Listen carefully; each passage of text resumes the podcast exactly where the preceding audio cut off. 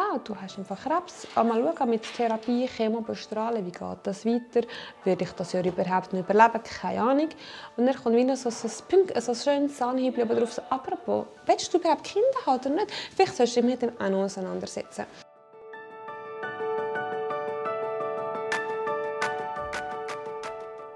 Jedes Leben mit Krebs ist anders. Und trotzdem haben sie vieles gemeinsam.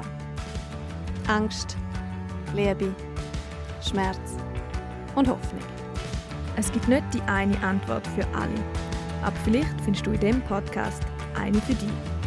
Ich bin Nadine und ich bin Sandra. Und das ist der Podcast Leben mit Krebs. Die Erfolg ist in Zusammenarbeit mit der Krebsliga entstanden. Die Krebsliga beratet, unterstützt und informiert Menschen mit Krebs und ihr Umfeld. In der heutigen Folge geht es um das Thema Jung und Krebs. Dazu reden wir mit der Miriam Döbeli von der Krebsliga bei der Basel, selber Angehörige, und mit der Ramona und der Aurelia, zwei junge Krebsbetroffenen. Sie machen alle mit beim AYA-Angebot der Krebsliga. AYA steht für Adolescents and Young Adults with Cancer und richtet sich an junge Krebsbetroffene zwischen 18 und 39 Jahren.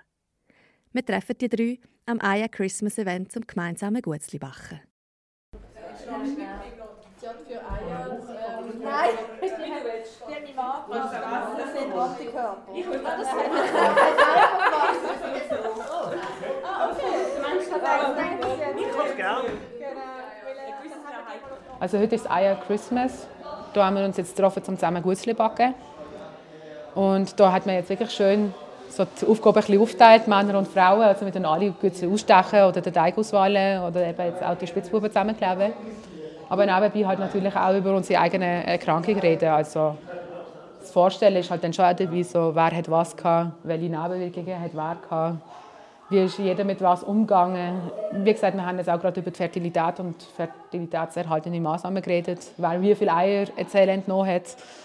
Ja, also ja, weihnachtliche Stimmung halt. Was Aurelia hier beschreibt, ist die Realität für junge Menschen mit Krebs. Weil wenn junge Erwachsene an Krebs erkranken, stecken sie in einer völlig anderen Lebenssituation als ältere Krebspatientinnen. Sie sind mit in der Ausbildung oder im Studium. Ihr soziales Leben und Hobbys sind vielleicht nicht mehr möglich.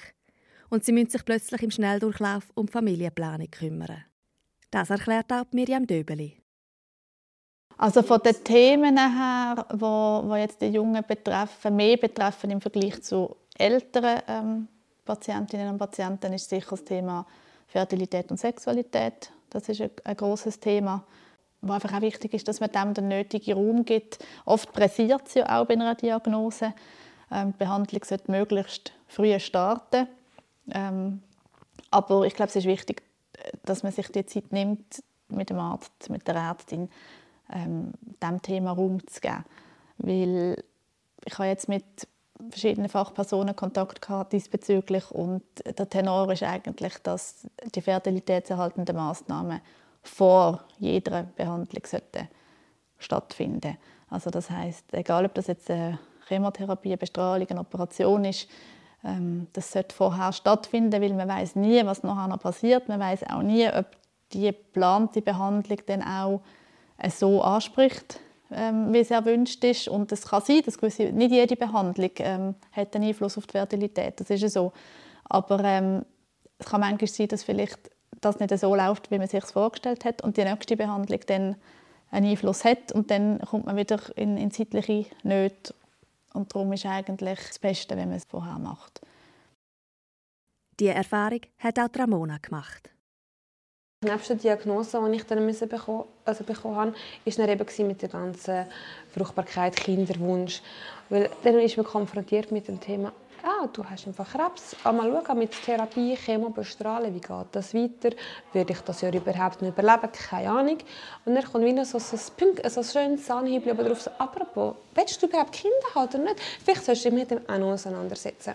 Und das hat mich persönlich eigentlich fast mehr schockiert, weil ich mir eigentlich wie in dieser Sekunde gar keine Gedanken darüber gemacht habe. Bei mir war es, ich werde vielleicht überleben.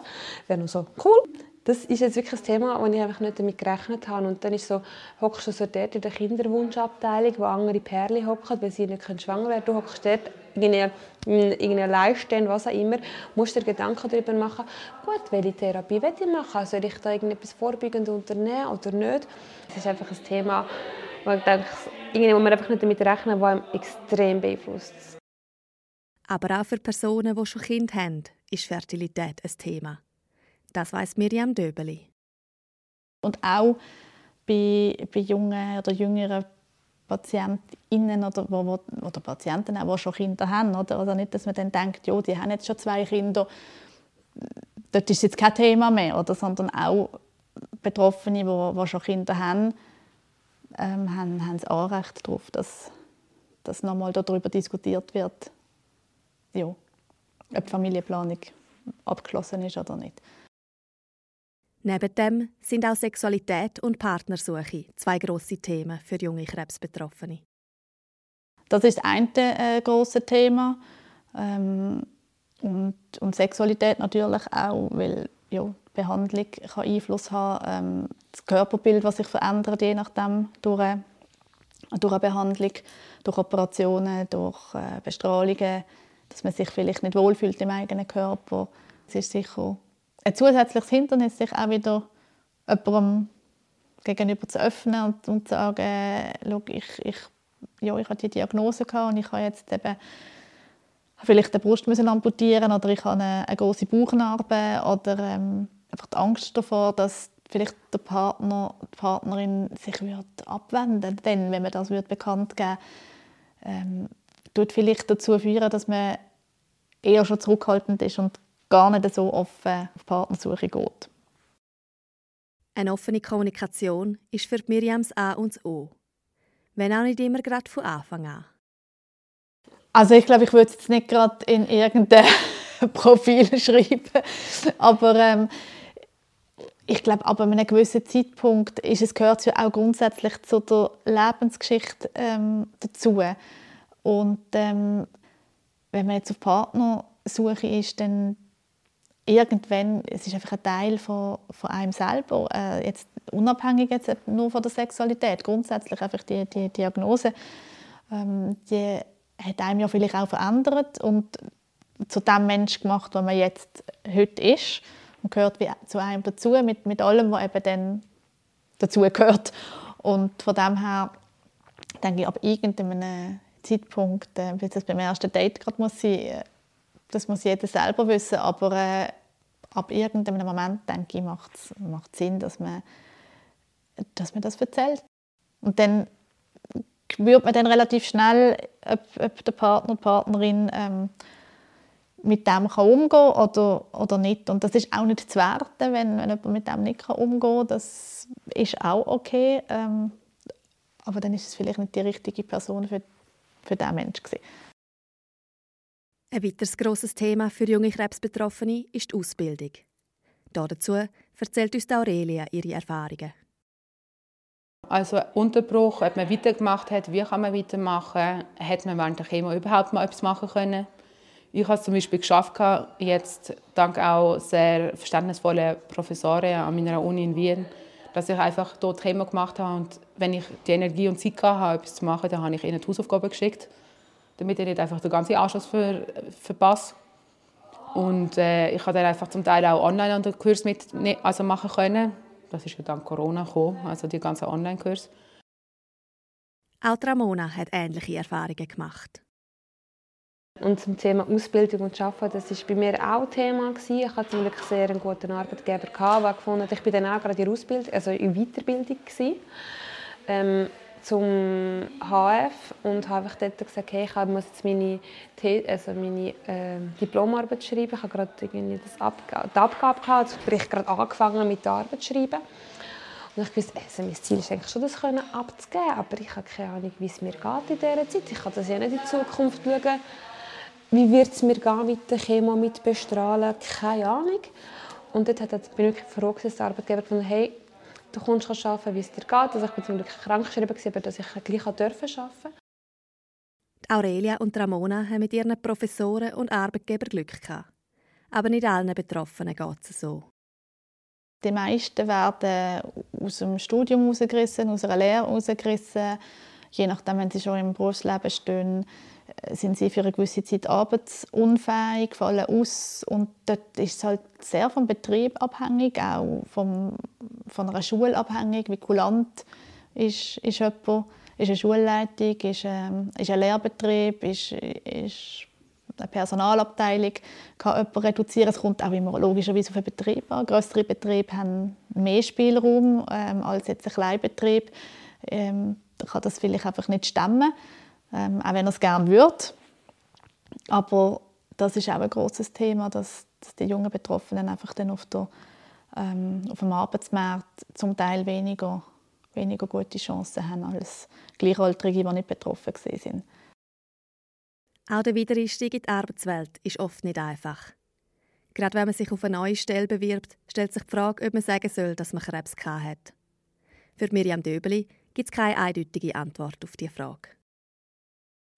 Es gibt wahrscheinlich auch kein richtig oder falsch. Ähm, und ich weiß, ich kenne Betroffene, die es gesagt haben, und ich kenne Betroffene, die es nicht gesagt haben. Ja, das ist, kommt auch immer darauf an, sieht man es einem an, sieht man es einem nicht an, hat man Beeinträchtigungen oder hat man keine Beeinträchtigungen.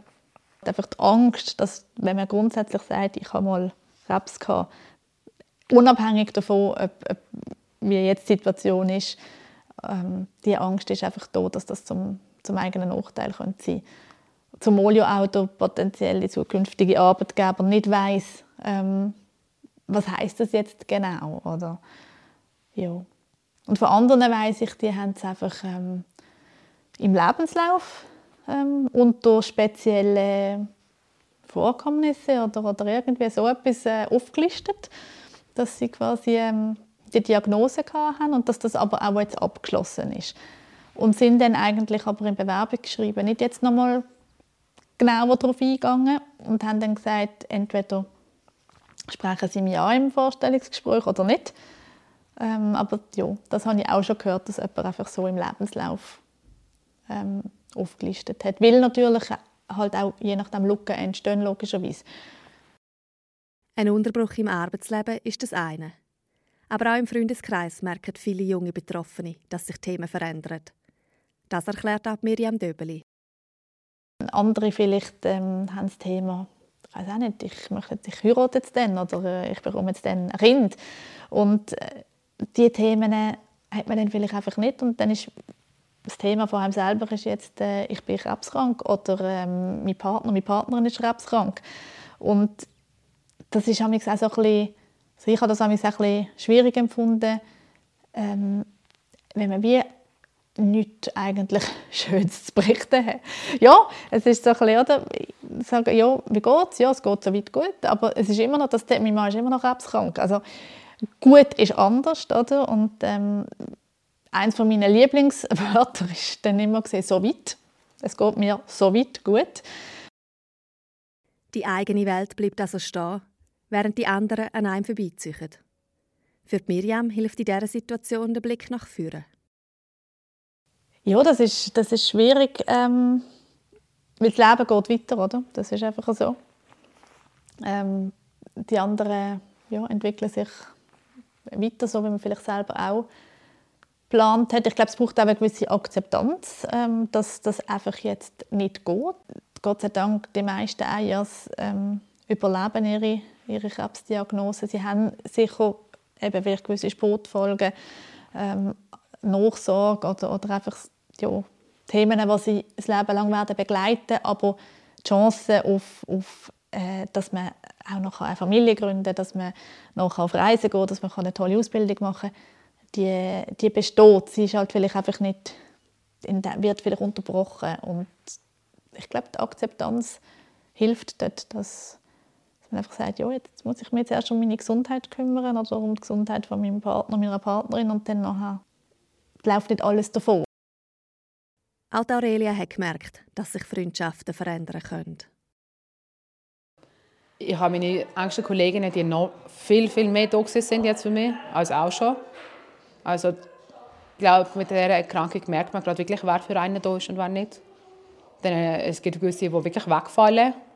Wo man merkt, okay, entweder die ziehen sich zurück, weil sie nicht wissen, wie mit dem umgehen oder ein reines Desinteresse. Und dann hat man aber auch Leute, von denen man es gar nicht erwartet, die plötzlich einen mega also Anteil daran haben. Also es, es, es kristallisiert ein bisschen heraus, wer wirklich für jemanden da ist und wer nicht. Und für Miriam ist noch ein weiterer Punkt zentral. Es entstehen ja auch andere Sachen. Oder? Es entstehen dann meistens eben auch andere, andere neue Freundschaften. Äh, plötzlich entstehen andere Einstellungen irgendwie zum Leben und man macht vielleicht nachher auch etwas, was man vorher nie gedacht hat, dass man das machen würde. Diese Freundschaften haben wir am Anfang am Aya Christmas Event schon gut herausgespürt. Dort gehen wir jetzt nochmal zurück. Ja, aber das sind die klassischen Postsymbole. Ja.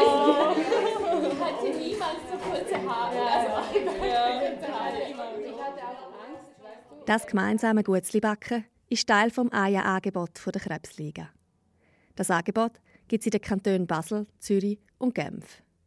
Miriam erklärt uns, wie das Ganze entstanden ist. Ähm, ja, ich habe das Projekt äh, initiiert zusammen mit meinem Mann, der leider vor zwei Jahren an Darmkrebs verstorben ist. Er hat mit 29 als junger Betroffener eben die Diagnose Darmkrebs bekommen und ähm, damals hat es, ähm, im 2014 ist das gesehen, hat es in der Schweiz keine Angebote für junge Betroffene. Dass es aber etwas braucht, ist von Anfang an klar gewesen.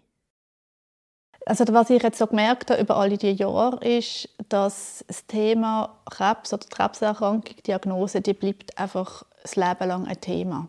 Egal, ob das jetzt Betroffene oder Angehörige sind, auch wenn man geheilt ist, in Anführungs- und Schlusszeichen, oder krebsfrei oder es schon, die Diagnose schon länger zurück ähm, ist, dann bleibt es einfach ein Thema.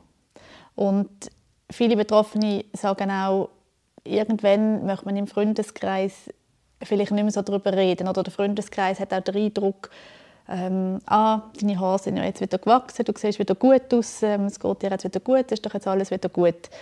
Und auch wenn vieles wieder gut ist, ähm, bleibt eben das Thema Krebs bleibt einfach immer ein Thema. Und dann so wie das Safe Space zu haben, wo man sich kann austauschen mit anderen Betroffenen, auch noch drei, vier, fünf Jahre später, das wird von, von vielen geschätzt. Ramona beschreibt es so.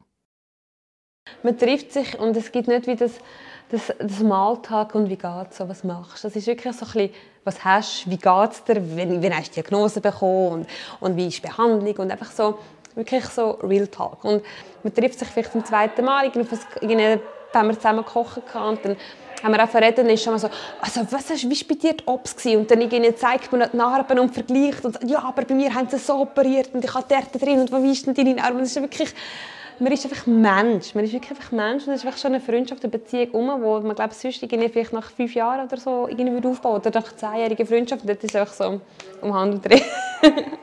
und das ist doch Gold wert, finde ich. Das Programm der AYAS ist sehr vielfältig.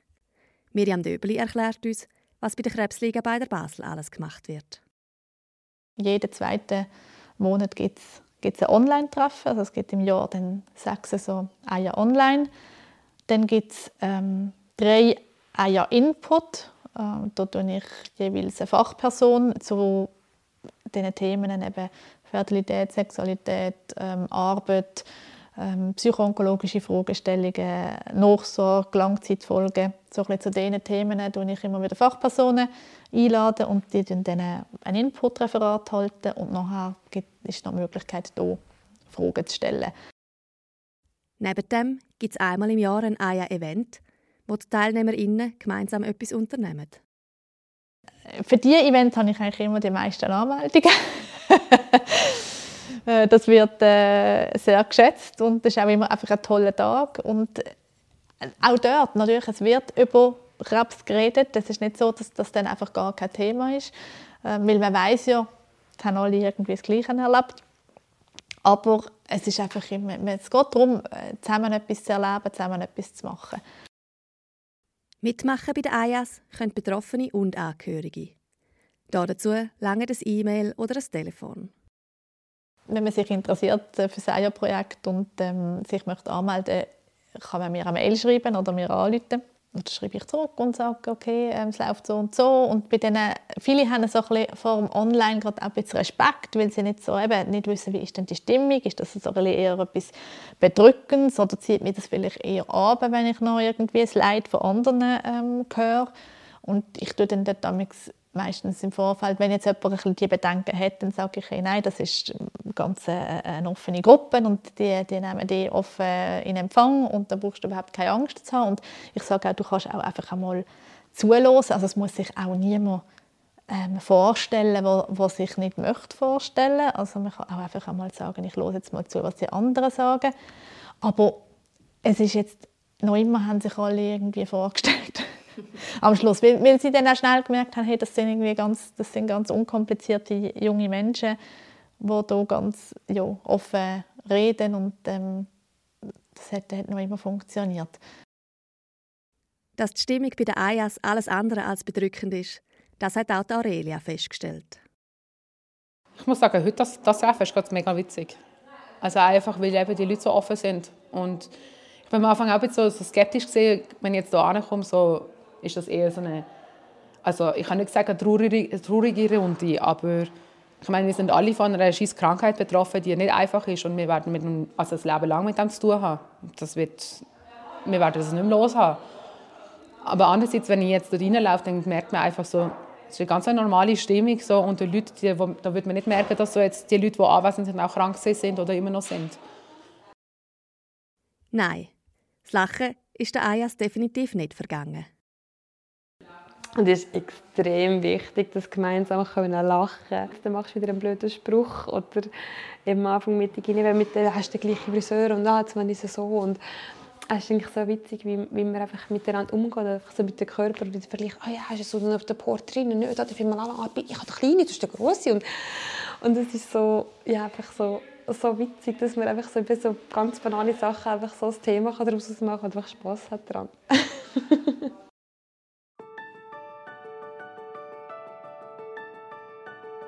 Damit sind wir am Ende der Staffel mit der Krebsliga. Schön, dass ihr auch das Mal wieder dabei sind. Die nächste Staffel kommt im April zum Thema körperliche Veränderungen. Bis dahin freuen wir uns über Rückmeldungen auf Social Media oder auf info.lebenmitkrebs.ch. Bis dann und passt auf euch auf.